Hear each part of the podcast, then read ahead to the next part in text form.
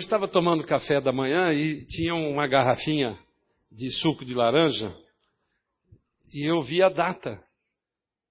2 de, do 11. Aí eu falei, engraçado, hoje, hoje é dia 3, tem alguma coisa que. Eu tinha lembrado o aniversário do Juninho, que é hoje também, mas ela já estava lá esperando eu dar um abraço nela, né? Então, eu cheguei para ela e falei assim: Você me desculpe, mas eu queria saber exatamente o seu nome. A coisa está feia, né? O... É uma alegria estar com vocês aqui, servindo ao Senhor. Pastor Amauri, aqueles que conhecem ele lá de Pouso Alegre, está na Itália, fazendo um trabalho missionário. E ele tem semanalmente passado alguns, algumas notícias para mim, e talvez para alguns irmãos aqui também, que conhecem ele. E ele conheceu há muitos anos atrás um pastor italiano que fez missões na Argentina. E nessa época, apresentaram ele ao, ao Papa atual, o Bergoglio, é, não sei o primeiro nome dela, esqueci. Eu não lembro nem do nome dela, mas eu vou só lembrar do Papa. e, e, ele é, ficou amigo do Papa. De vez em quando, quer dizer, na época ele não era Papa. De vez em quando ele ia lá, orava. E o pastor Amauri mandou um, um vídeo mostrando que esse pastor que ele conhece, que eu esqueci o nome também, italiano, é, ele, ele é, um dia convidou o Papa, já quando, como ele era Papa, a estar na igreja deles lá na, lá na Itália, lá em Roma. Aliás, Milão. E ele foi. O Papa saiu de Roma e foi até Milão. E participou de um culto. Devia ter mais ou menos umas 300 pessoas. E orou com eles, deu uma palavra curta, ouviu a pregação do pastor. E o pastor Amauri falou que este ato do Papa, que não aconteceu agora, mas aconteceu talvez um ano atrás, foi um marco na igreja, no evangelismo da Itália. Por quê? Porque uh, os católicos sempre foram, tradicionalmente, olhar, olhar os evangelhos como uma seita e como os inimigos. E esse, e esse ato do Papa, ter participado e ter falado uh, com eles daquela forma, ter orado com eles, fez com que as famílias que eram que, que tinham conversões, mas que rejeitavam os filhos, assim como os muçulmanos é, rejeitam aqueles que saem do, do, do islamismo e vão para o cristianismo, é, os católicos faziam isso também, principalmente na Itália, na Espanha, em Portugal, naqueles países mais, mais tradicionais do catolicismo. E isso abriu as portas lá e o Evangelho está experimentando um momento ali muito muito rico para isso. Aquilo é, me alegrou muito o coração, mas também me trouxe um alerta que eu, como pastor, como estudioso da palavra dos final dos tempos, eu, é, eu quero falar para vocês. Isso é mais um dos sinais da volta de Jesus. Porque a palavra de Deus diz, quando lá no capítulo 24, uh, perguntaram para Jesus como seria isso no final dos tempos, e ele, entre outras coisas, daquela relação de coisas que ele falou, ele falou assim: e então o evangelho será pregado a toda criatura, e então virá o fim. Esse é um dos sinais, quando o ecumenismo começa a ser tratado. É, o Papa, em agosto desse ano, assinou com, com o principal imã, que eles chamam, que é uma espécie do Papa do islamismo, assinou numa viagem dele que ele fez para o Oriente Médio, assinou um tratado de paz entre, entre as religiões, o cristianismo e o islamismo. E no dia 11 de setembro, exatamente por causa da, daquele ataque que houve nas torres lá de Nova York, no dia 11 de setembro, eles dois instituíram é, uma, é, um, um, dia que será comemorado a, a, a, paz entre as religiões, a harmonia, esse ecumenismo. E ele, nesse dia 11, ele, aliás, no dia seguinte, ele é, convocou uma reunião que acontecerá, veja a data, 14 de maio de 2020 agora. Vai ter um, um encontro é, mundial no Vaticano, onde todos os, os é, líderes religiosos, os principais líderes religiosos do mundo, e ele está convidando também os principais políticos e líderes políticos do mundo, vão se reunir para é, reestudar. É, e a forma que ele falou foi da casa de todos nós, da humanidade, que é, que é a Terra. Irmãos, há um movimento é, na direção da volta de Jesus tão rápido e que você tem que ver isso. Uma das coisas que perguntaram também para Jesus como sinal é que, como seria no final, seria no tempo de Noé e no tempo de Ló. É, muito claramente a violência que não tem mais retorno. E então eu queria abrir com vocês em 1 Tessalonicenses, antes de começar. Eu não tinha preparado essa passagem, mas hoje, quando li isso daqui, eu falei: Senhor, o Senhor tem é, tem um link daquilo que eu vou pregar hoje. A palavra que Deus me deu hoje foi uma palavra que, é, que eu poderia dar um título de A Obstinação do Pecado. E o pecado é uma das coisas que é mais tratado na palavra de Deus. E quando Paulo escreveu aos Tessalonicenses, em 1 Tessalonicenses, capítulo 5, eu vou ler o versículo 1 é, até o versículo 9. Diz assim: Mas irmãos, acerca dos tempos e das estações, e aqui ele usa propositadamente duas palavras do grego: tempos é, a, é o cronos, e, e, estações ou épocas, pode ser traduzido no, por épocas, como está aqui, é, seria o kairos de Deus. Kairos é, é um tempo determinado pelo Senhor, e o cronos é um tempo medido. Então aqui Paulo estava dizendo o seguinte: que eu não preciso, eu não necessito é, que, vos, é, que vos escreva, porque vós mesmos sabeis muito bem que o dia do Senhor virá como ladrão de noite. Então a nossa função aqui é exatamente essa. O dia do Senhor, o dia que Jesus vier buscar a igreja, vai ser como um ladrão. Você não espera. Mas os sinais Deus tem dado repetidamente para mim e para você.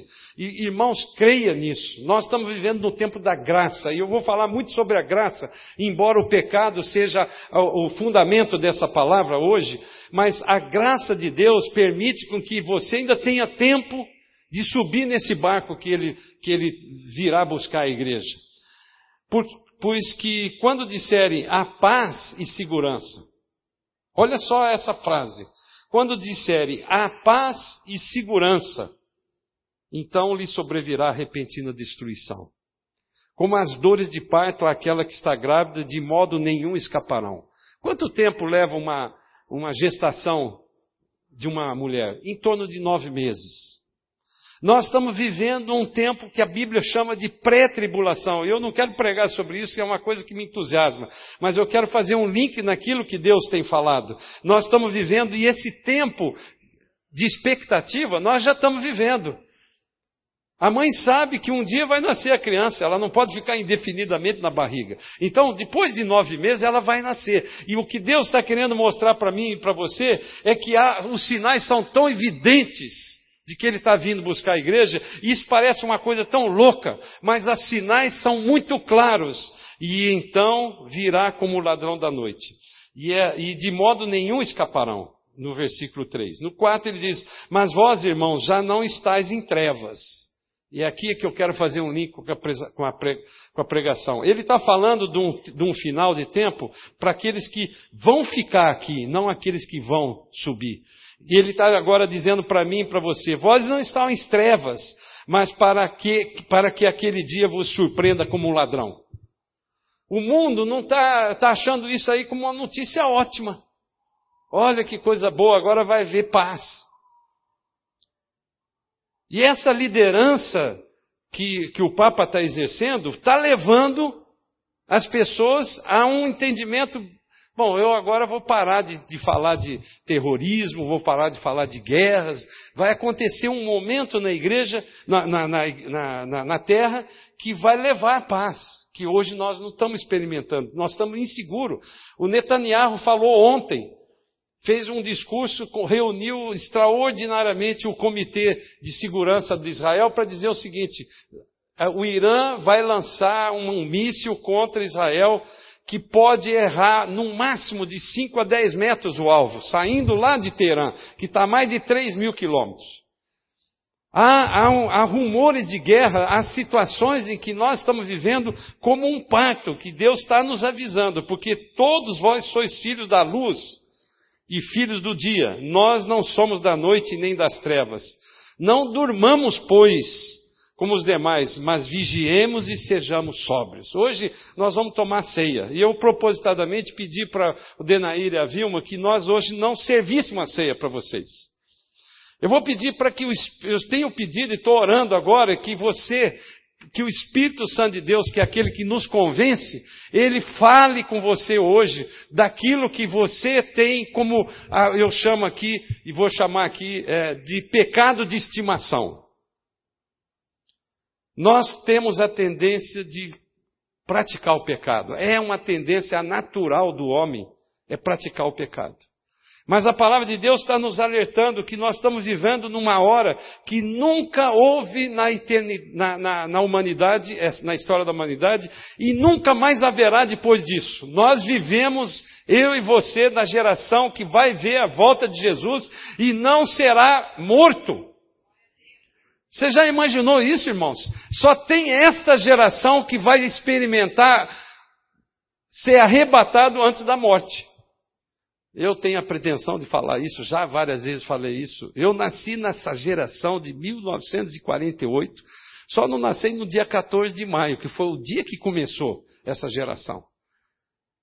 E essa data de 14 de maio de 20, agora de 2020, ela vai completar 72 anos em que a geração que começou, que vai ver a volta de Jesus, pode não morrer. Então, enquanto eu estiver vivo, vocês ficam felizes, viu? Amém? E ele continua dizendo aqui no versículo 7: Porque os que dormem, dormem de noite, e os que se embebedam, embebedam de noite, mas nós somos do dia. Sejamos sóbrios e vestindo-nos da couraça da fé, do amor e tendo como por capacete a esperança da salvação porque Deus não nos destinou para a ira, mas para a aquisição da salvação por nosso Senhor Jesus Cristo. Amém? Eu então começo a pregação sobre isso, fazendo uma introdução em 1 primeiro a João, no capítulo 1. Irmão, se você quer fazer um, um estudo detalhado, profundo sobre o pecado, de como você evitar, leia esse capítulo 1 até o capítulo 2 de 1 João, porque ele tem um tratado sobre o pecado. Em 1 João, no versículo 5, no primeiro capítulo 1 de 1 João, versículo 5, ele começa dizendo assim: Ora, a mensagem que da parte dele temos ouvido e vos anunciamos é esta: que Deus é luz. Vou repetir: Deus é luz, e não há nele treva nenhuma. E ele continua desenvolvendo esse raciocínio desse tratado sobre o pecado. Se nós dissermos que mantemos comunhão com ele e andamos nas trevas, mentimos. E repete, não praticamos a verdade. Se Deus é luz e nós estamos fazendo algum tipo de pecado, seja ele instantâneo, seja ele de, de, eh, de estimação, você não está andando na luz, você está andando nas trevas. Presta atenção nessa, nessa colocação, porque ela parece simples, mas ela é fundamental no meu relacionamento, no seu relacionamento com Deus. E ele então continua dizendo: se porém andarmos na luz, como ele está na luz, mantemos comunhão uns com os outros, e o sangue de Jesus, seu filho, nos purifica de todo pecado. Continua lendo depois lá na sua casa, você vai ver que a forma de você evitar o pecado, além de andar na luz, estar tá próximo da luz, que quando você se aproxima de Deus e ele não, ele é intolerável com relação ao pecado, e por isso ele mandou a luz, quando você encosta na luz, você automaticamente para de pecar. Percebe isso? É a, for, é a forma que, que João está falando aqui claramente. Quando nós estamos à luz, ou seja, quando nós estamos em comunhão com Cristo, andando no Espírito, as trevas não prevalecem. E aí pula lá para o livro de João, no Evangelho de João, no capítulo 1 também, no versículo 5, coincidentemente, ele diz assim: A luz resplandece nas trevas, e as trevas não prevaleceram contra ela. Essa palavra que foi traduzida por prevalecer, ela tem três sentidos na palavra original grega que, chama, que é catalambano. Catalambano é uma palavra que eu poderia traduzir três coisas diferentes aqui. Em vez de falar que as trevas não prevaleceram contra ela, eu poderia dizer as trevas não conquistaram a luz. Percebe que ah, o primeiro sentido dessa palavra catalambano no grego é não conquistar. É, a luz ela é muito mais poderosa do que as trevas. Aliás, a, a, definição teológica de luz é ausência de trevas. Então, as trevas não conquistaram a luz. Segundo sentido aqui que eu poderia traduzir seria as trevas não compreendem a luz. Irmãos, não é possível você chegar para uma pessoa que não conhece a luz, e Deus é a luz, e querer fazer com que ele compreenda o amor de Deus, por exemplo. É, como é que chama aquele, aquele autor que disse assim? É, a diferença das, das religiões para o cristianismo é que o cristianismo tem o C.S. Lewis, esse filósofo, escritor, teólogo brilhante que, que já morreu há muito tempo. Ele disse que a diferença das religiões é que o cristianismo tem a graça. A graça de Deus, ela permite você amar sem você ser capaz de amar. Ela permite você perdoar sem você sentir vontade de perdoar. Todas as outras religiões, elas trabalham em cima da legalidade de uma letra morta que mata, incluindo o judaísmo.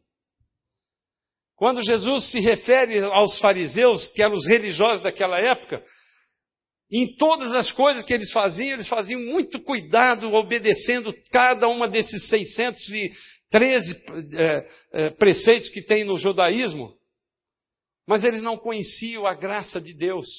Eles não agiam com a graça de Deus. Nós começamos a estudar hoje, e não percam as próximas aulas da escola bíblica sobre, sobre Jó. Jó não era judeu, Jó era antes da lei, mas Jó conheceu por causa daquela situação toda que Deus provocou. Propositadamente ele conheceu a graça de Deus. Nós estamos vivendo no tempo da graça, irmãos, e ainda dá tempo de você subir com ele. Percebe isso? Essa urgência que eu tenho sentido na minha vida, é a urgência que eu quero transmitir para você. Mas não, eu, não, eu posso ficar aqui dez horas falando, se o Espírito Santo de Deus não convencer vocês, nada vai acontecer. O antídoto, portanto, ao pecado, aquilo que é contrário ao pecado, é andar na luz, nas trevas, e não nas trevas. Esse é o antídoto. Você quer andar sem pecar? Anda na luz. Isso porque a nossa natureza ela é corrompida mesmo. Nós temos uma tendência para o pecado. E Paulo, aqui no capítulo 6, no, eu vou ler o versículo 16, ele simplificou. Paulo tinha uma capacidade de, de, de, de prolixidade muito grande, mas tem hora que ele trazia um resumo claro. Quando ele, você lendo o livro de Romanos, o versículo 16 do capítulo 6 de Romanos, ele diz assim: não sabeis que daquele a quem vos ofereceis como servo para a obediência, deste mesmo a quem obedeceis sois servos, seja do pecado para a morte ou da obediência para a justiça? Então, Paulo está simplificando aqui o assunto do pecado como servo da obediência. Ou seja, se você obedecer o pecado, andando no pecado, fazendo, praticando no pecado continuamente. Por isso que eu falei para você continuar a ler o primeiro, o primeiro João, capítulo 2 em diante. Ele vem e fala assim: aquele que peripatel no pecado, ou seja, aquele que fica girando no mesmo lugar no pecado, ele tem que sair disso, e a forma de você ser perdoado é, em primeiro lugar, você reconhecer que você está pecando.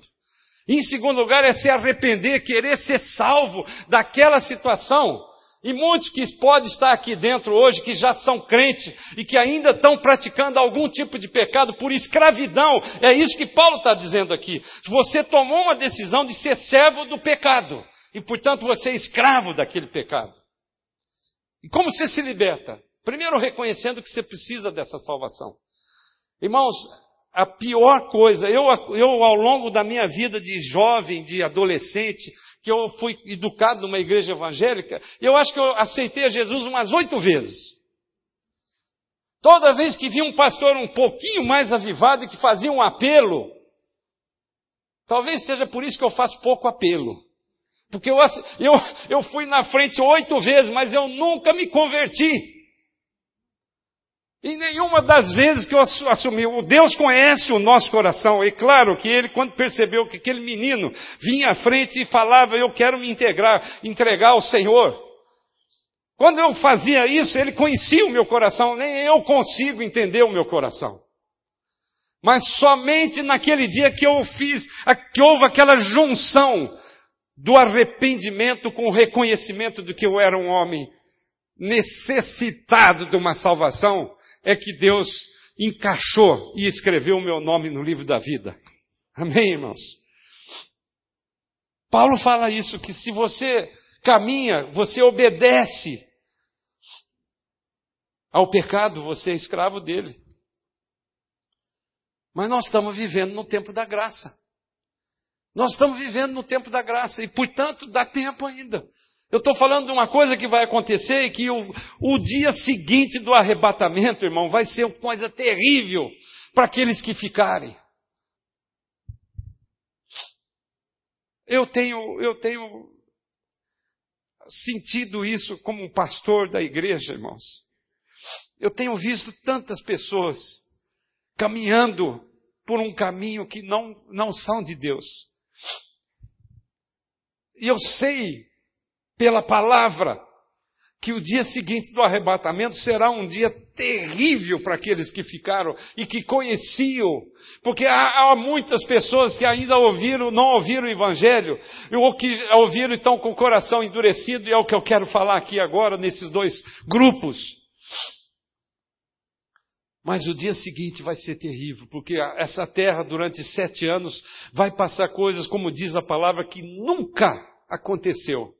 Assim como eu disse que o arrebatamento nunca aconteceu e nunca mais vai acontecer, a terra também nunca experimentou uma, uma coisa tão terrível como vai acontecer naqueles sete anos de tribulação. Até que Jesus volte com todos nós que fomos arrebatados e voltar e todo olho verá. Há uma diferença muito clara que está aqui na palavra de Deus, que diz, lá no capítulo 24, diz que todo olho vai ver quando Jesus vier. Mas no, nesse primeiro Tessalonicense, um pouco antes, no capítulo 4, você vai ler lá com calma, com calma, e ele fala duas vezes que nós vamos encontrar Jesus nos ares. Ninguém vai ver, só aqueles que forem arrebatados. Nós vamos ouvir a trombeta, nós vamos ouvir a voz, e a hora que você ouvir isso, instantaneamente, como num piscar de olhos, você já vai estar lá com ele, vendo ele lá nos ares, encontrando com aqueles que estavam mortos, que ressuscitarão primeiro. E eu e você que estamos vivos, vamos encontrar Ele nos ares. E sete anos depois, depois que passasse a tribulação, enquanto o povo aqui está sofrendo, nenhum daqui que está aqui hoje vai estar aqui, em nome de Jesus, enquanto o povo nessa terra vai estar sofrendo coisas que nunca aconteceu na, na história da terra, nós vamos estar durante sete anos recebendo as bênçãos da, da boda com o cordeiro que nós vamos experimentar, irmãos. Isso está prestes para acontecer, porque o parto já está em andamento. Você percebe isso, irmãos? Eu quero então colocar duas situações aqui para a gente não alongar muito essa palavra.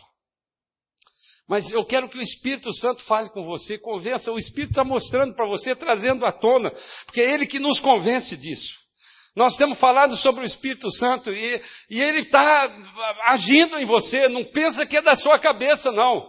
A palavra de Deus diz que quando você está na luz, o querer e o fazer vem de Deus, irmãos.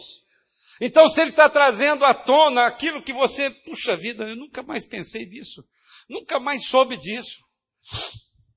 O primeiro grupo que eu quero falar são aqueles que não querem ou acham que não precisam de salvação. Eu não estou falando só de salvação eterna. Eu estou falando de salvação de um pecado, salvação de uma situação que você está vivendo por desobediência. Muito de nós, como Deus está tá querendo levar o máximo de pessoas lá, irmãos, muito de nós tem sido provado e aprovado ou reprovado, porque está em pecado, está em desobediência. Perceba isso, é isso que, eu, que, o Espírito quer que eu e você compreendamos. Lá em Marcos capítulo 3, versículo 28, tem uma passagem que muitos crentes não compreendem bem isso. Eu vou repetir aqui. Em verdade, eu vou dizer que tudo será, Jesus falando isso, tudo será perdoado aos filhos dos homens. Marcos 3, 28. Os pecados e as blasfemas que proferirem. Então aqui Jesus está dizendo o seguinte: olha, enquanto você está na ignorância, tudo que você falar, tudo que você agir como um homem ignorante, um homem que tem a tendência pecaminosa, está perdoado. Está perdoado como? Se você reconhecer e arrepender. Precisa entender a palavra no seu contexto completo.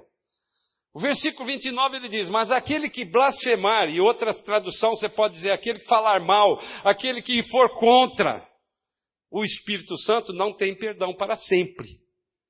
Misericórdia, irmãos. Vou repetir: aquele que blasfemar, que falar mal, que for contra o Espírito Santo, não tem perdão para sempre, visto que é réu de pecado eterno. Eu uma vez fiz uma reunião pastoral na minha casa. Eu fiz essa pergunta para os pastores. Há algum pastor, há algum pecado que não seja perdoada por Deus? Todos responderam esse versículo. Não há nenhum pecado, nenhuma situação que você esteja. Mesmo que você teve que fazer alguma coisa, e, e o diabo vem e fala assim: não tem perdão para você. Eu tenho visto muitas, como pastor, eu tenho visto muitas pessoas que estão presas nessa, nessa culpa mesmo tendo arrependido, mesmo tendo pedido perdão, ele continua com aquela culpa. Porque a palavra de Deus, Deus, por exemplo, a palavra de Deus diz, por exemplo, que um casamento desfeito é, é abominação para Deus. Então, o sujeito se separa por situações que não me interessa aqui saber, e depois ele não consegue reconstruir uma nova vida, porque ele acha que ele não tem, não tem perdão. Até mesmo para isso Deus perdoa. Mas Deus não perdoa aquele que vai contra o Espírito Santo. Quer entender por quê? Porque a função do Espírito Santo é nos levar à salvação em Cristo Jesus. Se ele não convence você e eu do pecado, da justiça e do juízo, quem é mais que pode convencer? Você percebe isso? Eu posso ficar dez horas aqui falando para você. Se você não se convencer no espírito seu, você não nasce de novo. E você não nascendo de novo, você vai para o inferno, porque não tem meio termo. Visto que é réu de pecado eterno. Então hoje, como eu pedi para a Vilma e para o Denair não, não servir a ceia para vocês, eu vou fazer no final uma oração para aqueles que acham que são crentes e ainda não são crente em Cristo Jesus. Porque aquele que define com a sua boca, crê com o seu coração, ele declara com a sua boca e crê com o seu coração, a palavra de Deus nos garante que o seu nome vai estar escrito no livro da vida. Mas assim como eu, durante oito vezes, fui lá na frente pedir, pedir perdão, pedir para que Deus me, me salvasse, mas eu não cria no meu coração não serve para nada. Infelizmente, num aspecto, ainda tem crente sofrendo por isso, porque ainda não é crente. Mas felizmente, porque ainda dá tempo que a graça ainda existe, irmãos. Então hoje é o dia que você vai levantar do seu lugar e vem aqui tomar ceia dizendo para o Senhor, eu sou do Senhor, aleluia. Agora eu vou falar de um segundo grupo. São aqueles que, crentes que continuam pecando, mesmo sabendo que estão em pecado. Isso eu chamei de pecado de estimação. Sabe, o, a tendência nossa da, da carne é, é ir para o pecado. Essa é uma coisa que você não consegue negociar mais. Faz parte da minha e da sua natureza. E quando você começa a relativizar a palavra, e nós temos vivido um tempo tenebroso no mundo, eu olho meus netos hoje e falo, Senhor, assim como eu tive capacidade de ensinar o caminho, porque a decisão não foi nem minha nem da minha mulher para os meus filhos, que o Senhor faça com que eles tenham a mesma capacidade de mostrar como eles têm feito até melhor do que eu fiz para os meus netos, porque esse mundo, irmãos, é um mundo que está levando à situação catastrófica do pecado. Tudo que você vê hoje é pecado, irmãos. É uma coisa inacreditável. Você não consegue mais ver uma, o que, é a verdade na, na mídia. Você não consegue mais ver. Não é possível você ler mais notícia, porque tudo é mentira.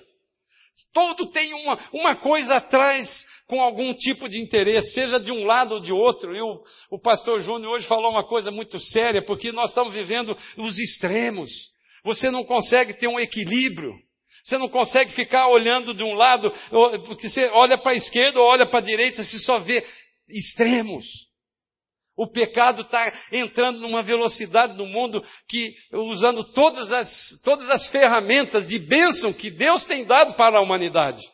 A inteligência artificial, a, televisão, a televisão já é uma coisa obsoleta. As coisas estão caminhando numa velocidade tremenda, mas o homem está indo cada vez mais para o pecado. Então, esse é um ponto complexo aqueles crentes que têm o seu pecado de estimação. Eu tive uma época que eu discutia veementemente com aqueles que achavam que crente não perde a salvação. Mas hoje eu quero dizer para você, irmãos, o crente realmente não perde a salvação. Mas não há nenhuma garantia na palavra de Deus que o crente vai ser arrebatado mesmo estando em pecado. Percebe aqui que é a diferença? Nós vivemos numa geração que vai ver a volta de Jesus. Só que se você estiver praticando um pecado de estimação, eu creio que você vai ficar. Senão ele não daria aquela, aquela, uh, aquela parábola das dez virgens. As cinco eram virgens, as cinco tinham a lâmpada, mas cinco delas deixaram o azeite secar.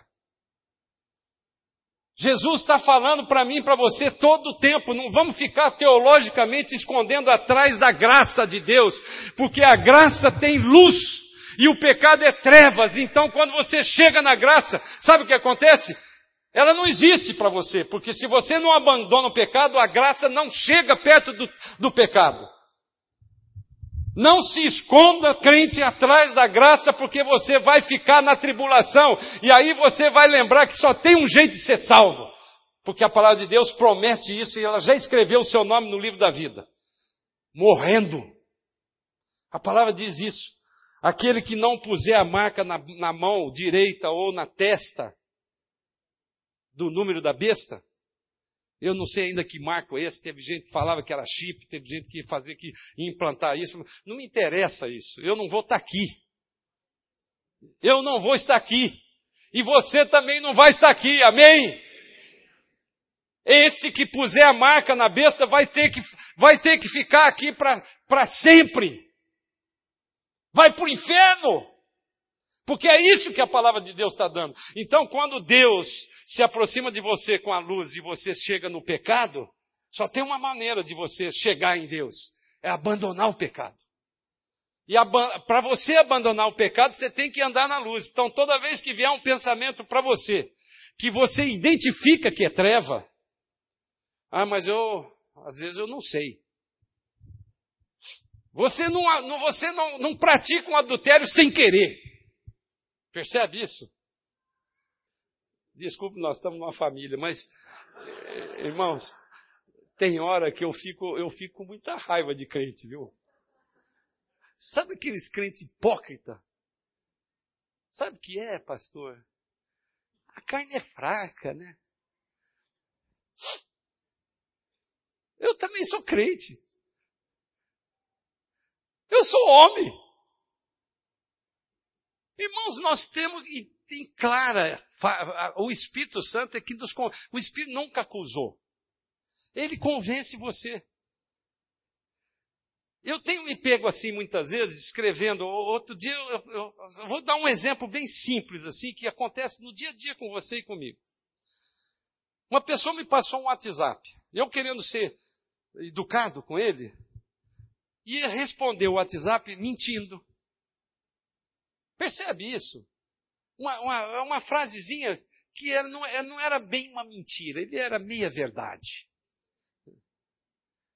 Você percebe essas coisinhas assim? Aí o Espírito, se você está andando na luz, o Espírito fala com você toda hora. O Espírito fala assim: por que, que você tem que escrever desse jeito? Escreve a verdade. Fala a verdade. É mais ou menos igual quando o sujeito telefonava na sua casa, que agora ninguém nem tem telefone mais fixo. Telefonava na sua casa, fala que eu não estou. Mas como? É melhor falar assim: olha, eu estou, mas estou ocupado, eu não posso te atender agora, te ligo daqui a pouco. E não marca a hora, não, porque aí você tem que cumprir aquilo que você falou. A hora que eu puder, eu te ligo. Não é daqui a pouco. Se você não for ligar daqui a pouco, não fala nem daqui a pouco. Fala, eu te ligo quando eu puder. Então, irmãos, o assunto é complexo no ponto de vista teológico, porque a 1 João, capítulo 1, no versículo 9, diz assim. Volta lá no tratado de João sobre o pecado. Se nós confessarmos os nossos pecados, Ele é fiel e justo para nos perdoar os pecados e nos purificar de toda injustiça. Sabe, injustiça, irmãos, é, é você ir contra a lei. É alguém que viola a justiça, que viola a lei, ele está sendo injusto. Então, João está dizendo que se confessar os pecados, ele é fiel e justo para nos perdoar os pecados e nos purificar. Porque a consequência do pecado, muitas vezes você experimenta e você. Ah, o que Deus está querendo falar para mim e para você é que ele purifica o pecado. Ele é capaz de fazer isso porque a luz que está nele não tem um tracinho de trevas. O significado dessa palavra é, confessarmos é homologuel. Homologuel deu origem à palavra homologar. Paulo fala lá no capítulo 10, versículo 9, aquele famoso versículo que a gente usa para salvação, mas que serve para mim como crente, para mim e para você. Se com a tua boca confessares Jesus como Senhor, e em teu coração creres que Deus o ressuscitou dentre os mortos, será salvo. Se você está hoje numa situação que precisa de salvação, salvação é tirar você da escravidão, escravidão do pecado. O pecado nos escraviza. A liberdade em Cristo, ela é completa. Você, você obedecendo à justiça de Deus, você está livre. Paulo fala assim: todas as coisas. Eh, como é que é mesmo? Não, não, não é essa que eu quis dizer. Todas as coisas me são listas, mas nem todas me convêm. Tudo é lícito para mim. Eu posso fazer qualquer coisa. Um dia eu vi um testemunho de um pastor Neil, aquele pastor lá do Rio, que é meio doido. Meio doido porque eu vi um YouTube dele sobre dízimo que eu assustei. Falei assim, um dia eu falar isso, a metade da igreja vai embora. Não precisa chegar nesse. Você é livre em Cristo Jesus. E aqui Paulo está dando uma dica para mim para você. O significado dessa palavra homologar no português, além daquela jurídica, para os advogados que conhecem, é admitir oficialmente alguma coisa. Então, há um processo contra o pecado. Primeiro você chegar na luz. Quando você chega na luz, o Espírito te convence, mostra, isso aí é pecado. Como esse exemplo que eu usei, vou fazer um WhatsApp, não, vou escrever uma coisinha aqui só para agradar. Não, é mentira, é. Então é pecado. Agora, se nós confessarmos o nosso pecado, nós estamos admitindo que nós estamos errados naquilo que nós confessamos. confessamos. Isso é o fundamento do perdão de Deus. Então, há uma saída para mim e para você hoje, para nós irmos nesse barco que vai buscar a igreja. Muitos estão usando essa passagem aqui de Romanos 10, 9, apenas para a salvação eterna. Mas se você lê o contexto desse capítulo todo, desse trecho, ele fala de duas coisas muito sérias que eu quero falar para terminar: é fé e obediência à palavra. Olha que coisa interessante. Se nós cremos e não obedecemos, nós estamos no pecado. Quer ver uma situação dessa?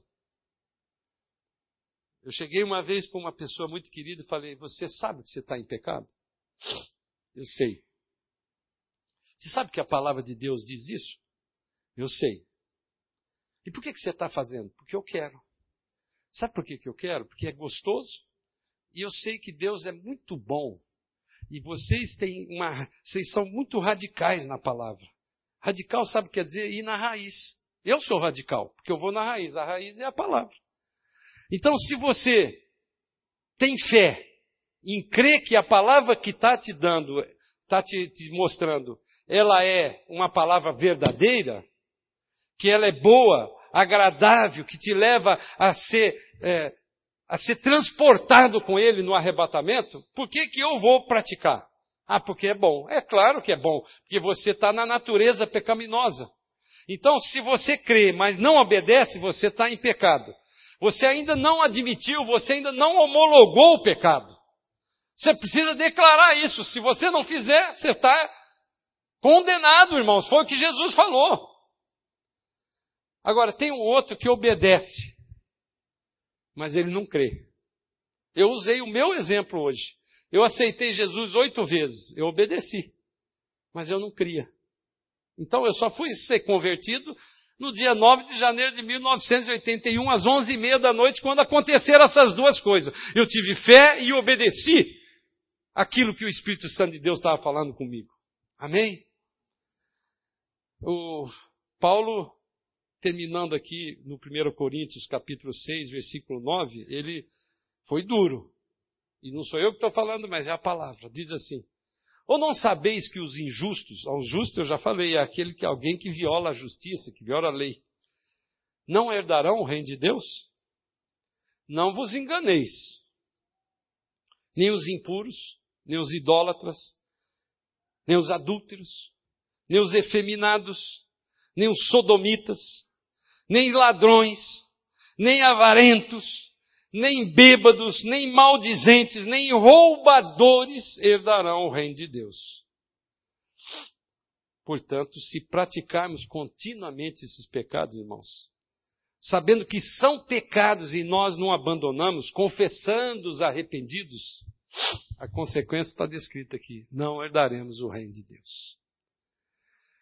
Essa é a obstinação do pecado que nos faz perder a salvação. Eu reformulei meu entendimento sobre crente perder a salvação. Eu creio que crente perde não a salvação, mas ele perde a chance de ir para o arrebatamento. E porque se ele for, se ele morrer antes, Deus vai fazer ele se arrepender, nem que seja na hora do leito da morte. Porque lá no céu não vai ter mais como resolver o problema, já está resolvido aqui. Percebe isso, irmãos? Muito de nós, como, e eu lamento isso como pastor, tenho visto isso, gente, gente que tem vivido uma vida, uma vida que é, que é uma tragédia evangélica. Nós fomos criados para ser filho de Deus. Nós somos filho de Deus quando aceitamos Jesus como Senhor e Salvador. E como filho de Deus, nós temos direito a toda a herança que Ele tem me dado a, a mim e a você, irmãos. Por que, que nós estamos experimentando coisas desse tipo se meia dúzia que obedece e tem fé estão experimentando a alegria, mesmo num momento desse? E aqui eu estou falando de todas as áreas da sua vida, incluindo financeira, que essa é uma coisa atual, que a Raquel hoje fez um, uma, uma, um relatório aqui para vocês.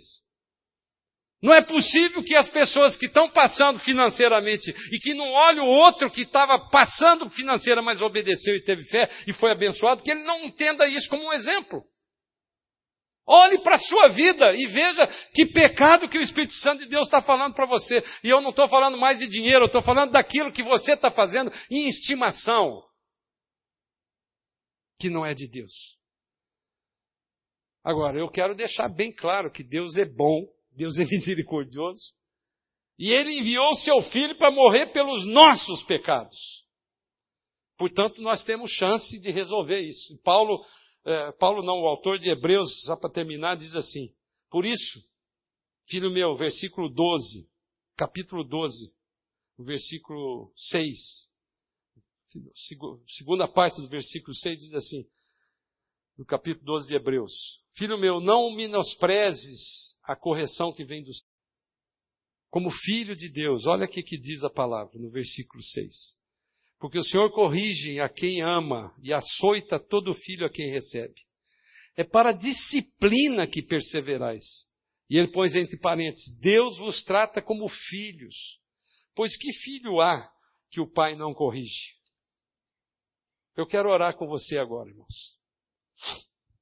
E eu quero. Cadê o Moisés? Como você, que foi tocado pelo Espírito, não tenha vergonha, você vai tomar sua ceia aqui. Mas aquele que achava que era crente, porque frequentava a igreja, porque dá o dízimo, porque dá oferta, porque trabalha nos ministérios, mas não foi ainda, não tinha sido ainda, melhor dizendo, convencido pelo Espírito de que você precisava da salvação. Ou que você, sendo crente, declarado, mas que você ainda não obedece completamente à palavra, porque você acha que não é bem assim, você está relativizando a palavra, irmãos. O livro de Apocalipse fala de que aquele que acrescentar ou tirar alguma coisa da palavra é maldito. Não relativize a palavra. O que está escrito aqui é para o tempo atual, irmãos. Mesmo que tenha sido escrito há dois mil, três mil anos atrás. É tempo atual. Não fica fazendo esse tipo de raciocínio diabólico de não é bem assim. Vocês estão atrasados.